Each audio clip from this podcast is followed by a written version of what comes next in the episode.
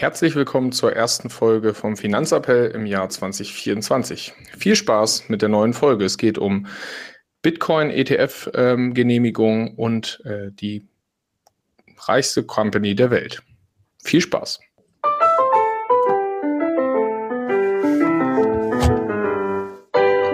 Finanzappell.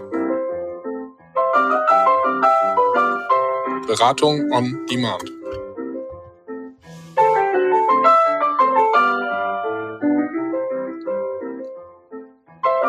Viel Spaß mit unserer neuen Folge.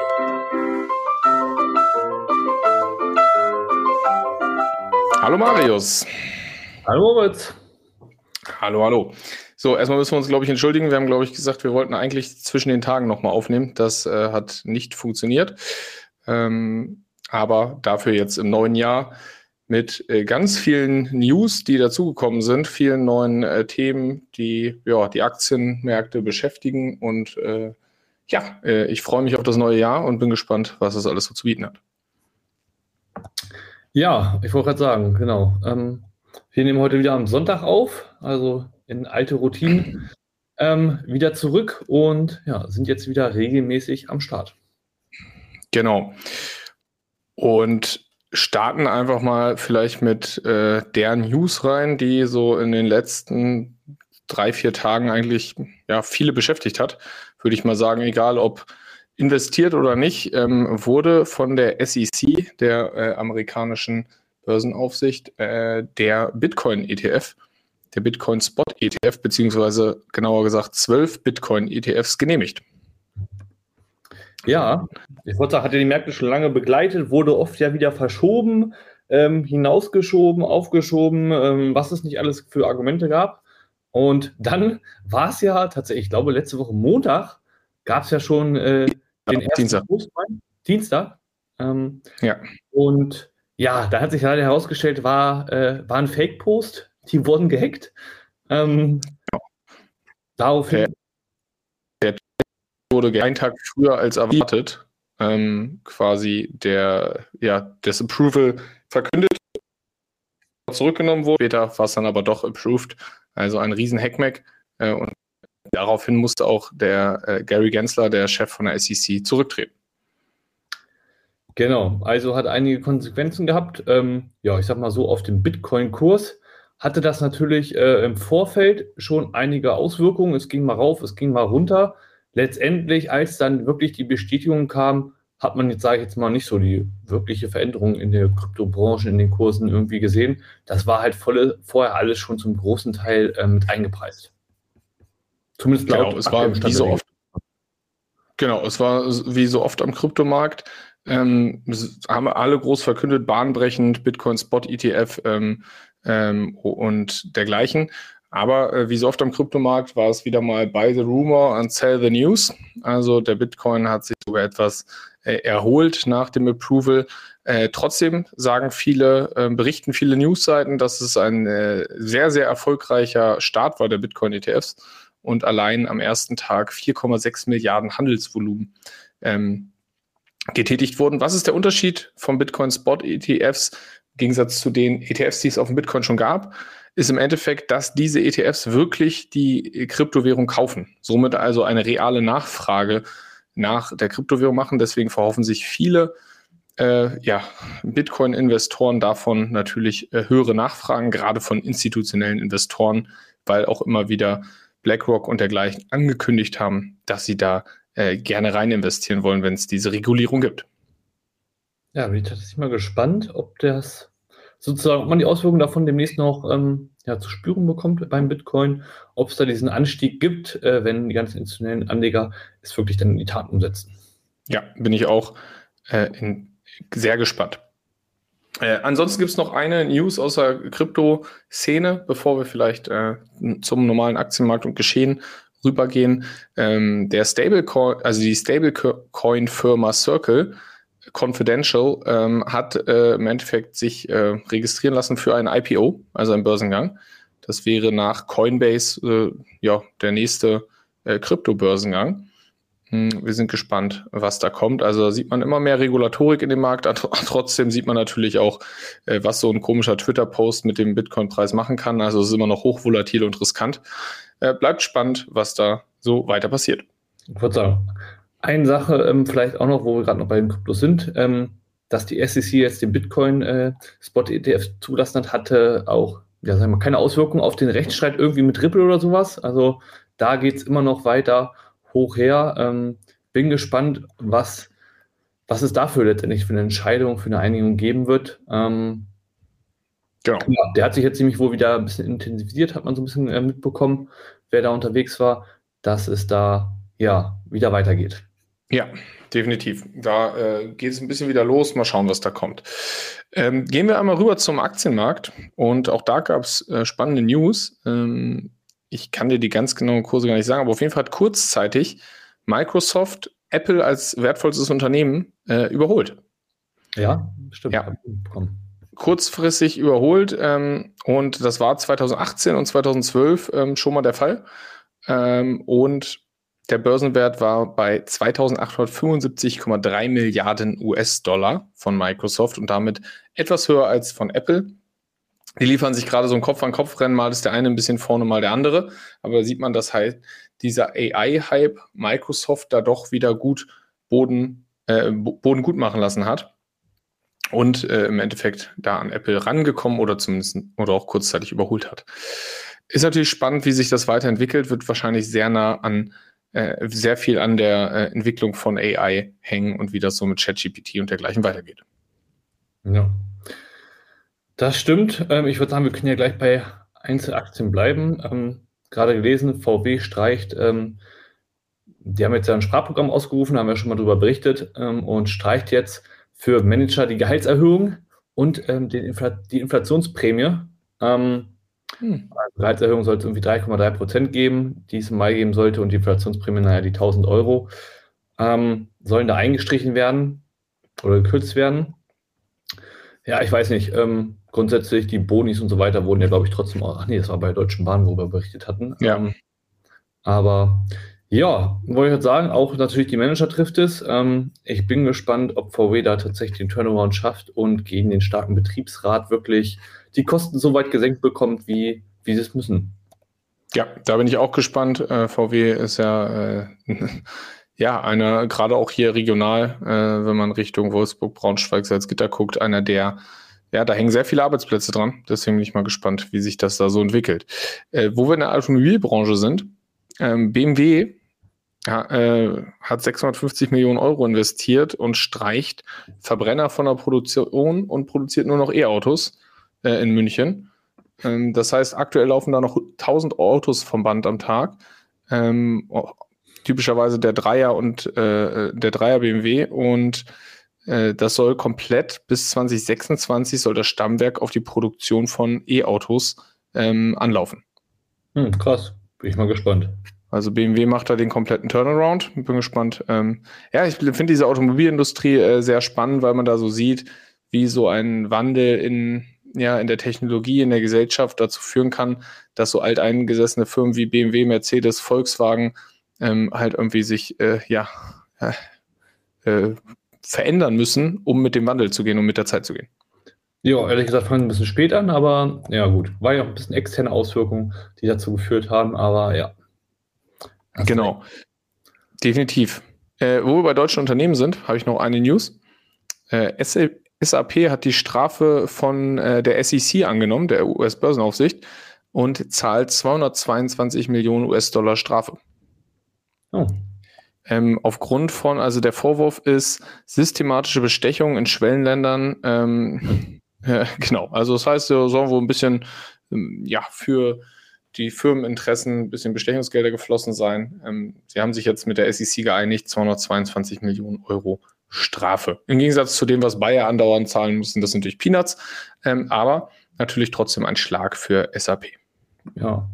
Und vielleicht noch ein paar regionale News, wo wir Einzeltitel sind. Ähm, ja, die Modekette Warmlet musste jetzt einen Insolvenzantrag stellen. Warmlet kennt man vielleicht aus Hannover und so weiter.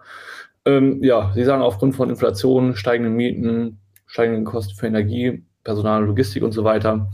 Ja, sind sie jetzt unter den sogenannten Schutzschirmverfahren und ja, wieder ein weiterer Einzelhandel, der da irgendwie in die Schieflage gerät. Ich bin gespannt. Ähm, ja, hoffe, dass die es irgendwie schaffen, aber mal gucken. Ja, da muss ich sagen, ich war übrigens zwischen den Tagen mal bei Galeria Kaufhof hier in Hildesheim. Die haben ja äh, Schlussverkauf gehabt und äh, müssten, glaube ich, mittlerweile zu sein. Ähm, und ich habe noch nie so viele Menschen in Hildesheim gesehen. Das war unglaublich. Die, dieser Galeria Kaufhof war sowas von voll. Äh, also das war wirklich, aber die hatten halt auch 70 bis 80 Prozent Rabatt irgendwie. Ähm, da haben wahrscheinlich viele nochmal zugeschlagen. Aber äh, ja, das war schon sehr verrückt.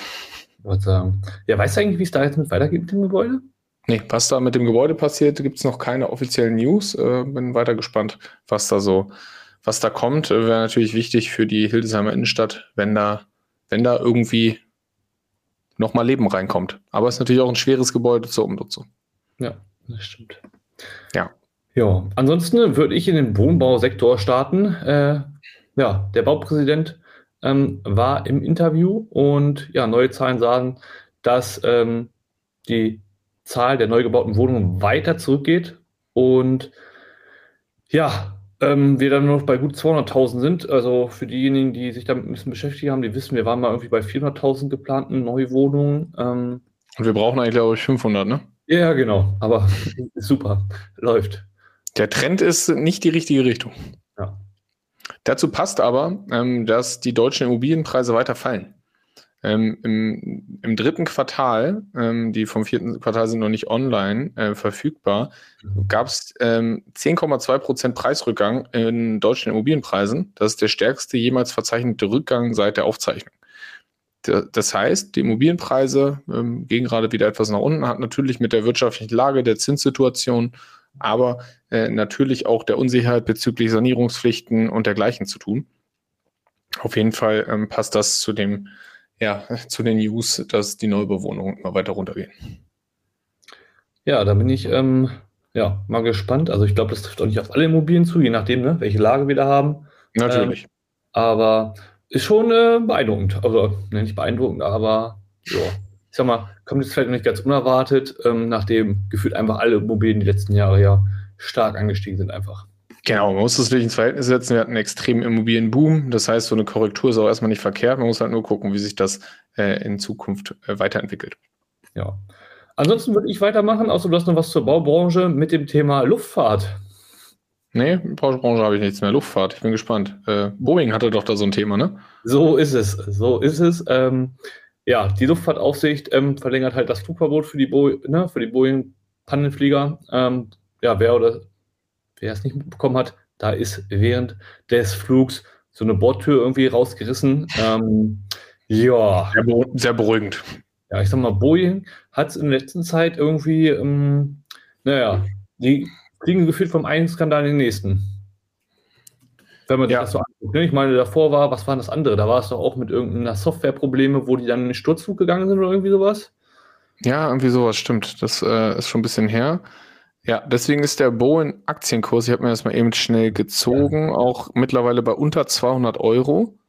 Ähm, damit auf einen äh, Kurs, das geht eigentlich sogar noch, äh, Kurs von September 23 beziehungsweise November 23, also in der Spitze, aber wenn man sich das anguckt, Dezember 23 ähm, war Boeing bei 241 äh, Euro pro, pro Aktie, also schon ordentlich auf der Mütze gekriegt.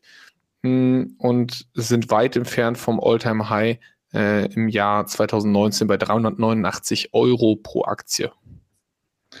Ja, gut. Aber auch wenig verwunderlich, ne, wenn man sich da gegen Airbus anguckt. Die machen das aktuell relativ clever, die haben keine negativen News und wirtschaften ähm, ja ganz gut und dementsprechend ähm, ist der europäische Flugliner da, ähm, ja, sag ich mal, ein bisschen besser aufgestellt aktuell. Ja, und deswegen notiert Airbus auch auf einem All-Time-High von 149 Euro je Aktie. Ja. Was? Gut, aber, aber, auch noch ein bisschen weg vom ähm, Kurs, ne? Von Boeing quasi, wenn man sich das so anguckt. Trotzdem, dass Boeing gerade so runtergegangen ist und Airbus All-Time-High bei 100. Ja, gut, aber Market Cap sind 116 Milliarden bei Airbus und 131 bei Boeing. Also oh, haben sie jetzt fast ja. eingeholt. Ja, ähm, genau, also sind da sehr nah dran. Ähm, ich habe äh, dazu, nicht dazu, ich habe allgemein noch äh, ein, zwei äh, Fragen mitgebracht. Ähm, Was, äh, erste Frage. Hast du mitbekommen, was die letzte Investition von Nancy Pelosi war? Haben wir, glaube ich, sogar im Podcast drüber geredet. Sicher, aber schon ganz lange her, ehrlich gesagt, oder? Mm, geht. Dezember Echt? letzten Jahres. Ich dran gerade. Nee, hau raus. Äh, Nvidia. Ah. Nancy Pelosi hat in Nvidia investiert und zwar 5 Millionen. Hm. Äh, öffentlich wurde das Ganze am 22.12. letzten Jahres. Äh, seitdem ist der Nvidia-Stock natürlich 13 Prozent im Preis gestiegen. Ja. Also Nancy Pelosi, ähm, bekannt für ihre Insider-Trades. Warum dagegen niemand was unternimmt, weiß kein Mensch. Äh, auf jeden Fall sehr spannend. Und ich habe noch äh, eine äh, Quizfrage mitgebracht. Ich, also wenn du da die Antwort jetzt weißt, dann wäre ich sehr überrascht. Außer du hast es durch Zufall auch irgendwo gelesen. Ähm, ich meine, wir haben ja eben darüber geredet, größten Unternehmen äh, weltweit, äh, Microsoft, Apple, geben sich gerade so ein bisschen Schlagabtausch, sind natürlich auch die Top Holdings im S&P 500. Was glaubst du denn vor 20 Jahren, also 2003, was ähm, ist die Top Holding oder was ist eine der Top ähm, 10 Holdings im S&P 500 gewesen? Sag mal ein Unternehmen. Vor 20 Jahren, das ist ja gefühlt schon ewig her. Ja. Hm. Puh, ähm, keine Ahnung, war es auch schon Microsoft? Nee.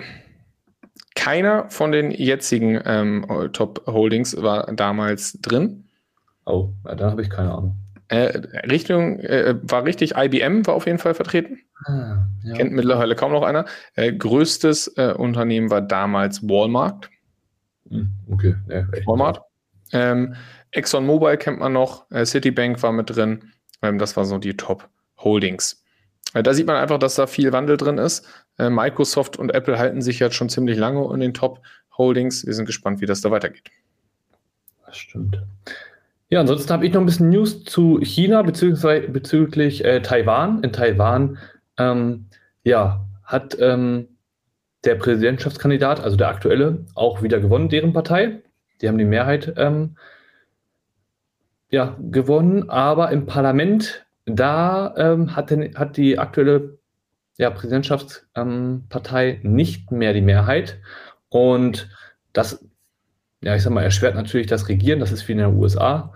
Ähm, und das Problem ist, also ne, China verbucht das Ganze natürlich irgendwie als Erfolg für Peking.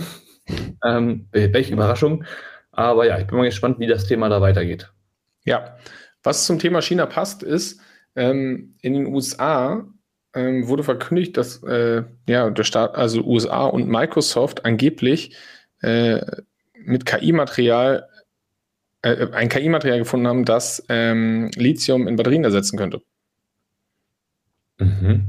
Das heißt, ähm, genauere News habe ich auch nicht, also ne, was genau das sein soll und so weiter, ist alles noch ein bisschen, ähm, ähm, ja, äh, Rumors, sage ich mal so. Das natürlich, das würde natürlich den, den Markt der Batterien, der Kapazitäten, der Rohstoffe völlig ähm, umdrehen, wenn das wirklich passiert und wenn das auch preislich natürlich erstmal interessant werden sollte. Würde natürlich aber die Abhängigkeit von, von China ähm, dahingehend äh, ein bisschen reduzieren. Also wenn es ein Rohstoff ist, der jetzt nicht nur in China weiterverarbeitet werden kann, meinst du? Ja. Genau. Ja, aber das wäre so eine Wette, ne, wo viele sagen, ja, Lithium kann ich kaufen, weil ist auf jeden Fall äh, Zukunftsrohstoff und so weiter. Ähm, wäre das natürlich ein, äh, ein Riesending für die Industrie, was uns natürlich auch technologisch einfach weiter voranbringen würde. Definitiv. Ja, Mensch, ansonsten. Gut. Würde ich sagen. Würde, ne? sind wir durch. Wir hören uns nächste Woche wieder, ab jetzt regelmäßig. Und ähm, dann bis dahin sind wir gespannt, was noch so passiert und wünschen eine erfolgreiche Woche. So ist es. Macht's gut. Bis dann. Ciao.